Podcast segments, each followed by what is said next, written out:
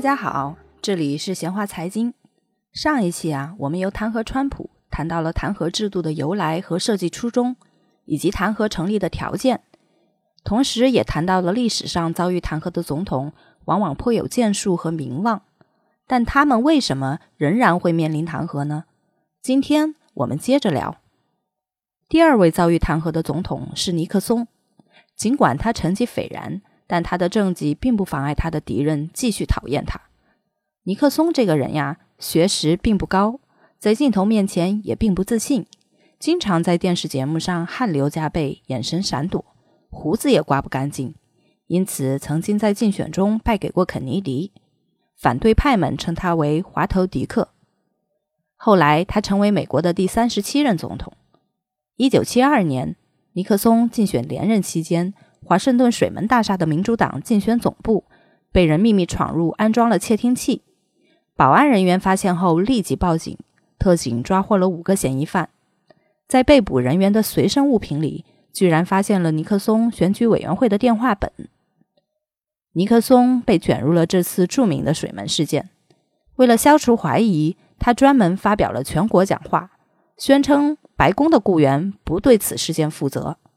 但伴随调查的不断深入，大家发现尼克松撒谎了。在弹劾的调查阶段，国家税务局先是挖出了尼克松在担任总统的前几年漏缴了四十万美元的税款，这恰好也是让川普头痛的问题之一。但逃税行为本身并不是滥用官权，也不能够成为弹劾总统的理由。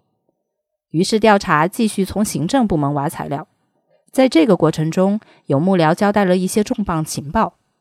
原来，尼克松在上台之后不久，便指使行政班子人员秘密建立了一个广泛的监视系统。这个监视系统也包括安装在整个白宫的录音系统。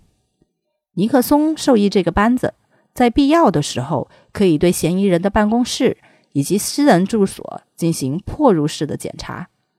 但是，所有的这些行动都缺少宪法。和法律的依据，掌握了这个重要信息，调查委员会如获至宝。法院向尼克松发出传票，要求尼克松交出白宫的录音带。尼克松坚决拒绝了。他以总统的行政特权为由，拒绝交出录音带。他认为宪法是保护总统的保密权利的。关于总统是不是有权利对自己的谈话内容保密，一度引起了关于宪法的大辩论。并诞生了著名的美国诉尼克松案。最终，最高法院同意了保密的主张。毕竟，如果不能够保证总统谈话的机密性，总统将很有可能无法正常行使自己的职能。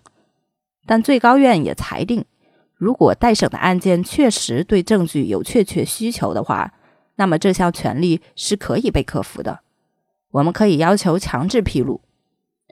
最高院的裁决可以说是重新确定了美国总统的宪法权利和宪法地位。接下来，指控的罪名才有了真正的落脚点。众议院经过激烈的辩论，决定以三条罪名对尼克松进行弹劾：第一，尼克松亲自参与和指示其下属参与了对水门事件的掩盖活动，对法律的事实进行了有意的阻挠，违反了宪法赋予的职责。第二，尼克松滥用职权，以非法手段对公民进行调查打击，侵犯了公民的权利，违反了就任总统时的誓言。第三，无视国会要求其交出录音带和其他证据的传票，严重阻碍了弹劾工作的程序。最终，尼克松交出了录音带，录音带显示他的确参与了掩盖活动，并曾经指使下属。动用 CIA 的力量来阻止人们对水门事件的调查，正是这些让人信服的铁证和弹劾指控，让尼克松终于丧失了国会的支持。在众议院弹劾条款投票前夕，尼克松宣布辞职，成为了美国第一位也是唯一一位在任期内辞职的总统。接下来，我们再来看看第三位遭受弹劾的总统——克林顿。他是罗斯福以来首位连任的民主党总统，在他的任期内，美国经历了最繁荣的时期。但这位风流倜傥的总统并没有管理好自己的私生活。在一九九九年，他卷入了莱文斯基绯闻事件。对于桃色新闻，克林顿一开始是全盘否认的。为此，他也没少引导莱文斯基做出伪证。法官对于丑闻的调查，曾经发表了一篇史无前例的冗长报告，用少儿不宜的露骨情节来证实克林顿与莱文斯基的关系，并且对他撇清的谎言做出痛击。这样一份报告，让当时的第一夫人希拉里有恨不得掐死丈夫的冲动。绯闻事件消耗了大量的民众注意力，但一段绯闻是否构成总统权力的滥用呢？这恐怕很难在逻辑上自洽，最终众议院只能以作伪证和妨碍司法公正来提起弹劾，而两项弹劾的投票都没有达到三分之二，克林顿无罪脱身。现在让我们回到弹劾川普，对于川普的弹劾指控，一是总统权力滥用，试图施压乌克兰政府，以四亿美元的经济军事援助为筹码。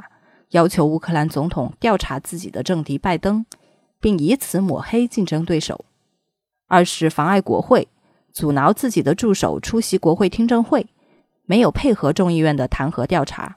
这次的弹劾似乎跟尼克松案很相似，但事情被爆出来之后，基于党派的立场，却有着完全不同的理解。民主党人说，这分明是川普在利用总统特权公报私仇。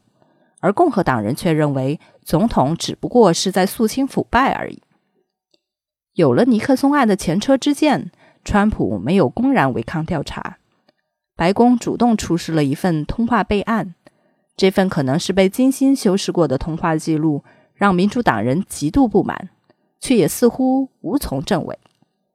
这留给人一种在证据严重缺乏的情况下匆忙启动弹劾的印象。事实上，民主党人针对川普的弹劾努力，早在两年半前就已经开始了。二零一七年一月二十号，川普宣誓就职结束后仅仅十九分钟，《华盛顿邮报》就发表了一篇名为《弹劾川普总统的运动已经开始》的文章。随后，民主党主张弹劾的声音就没有断过，甚至有民主党人宣称：“我将每天战斗，直到他被弹劾。”在最初的立宪会议上，宪法的缔造者们可能并没有想到，如今的弹劾竟会变得这么频繁。民主政治原则似乎被党派之争绑架了，党派的分歧甚至在阻挠议员们履行宪法的义务。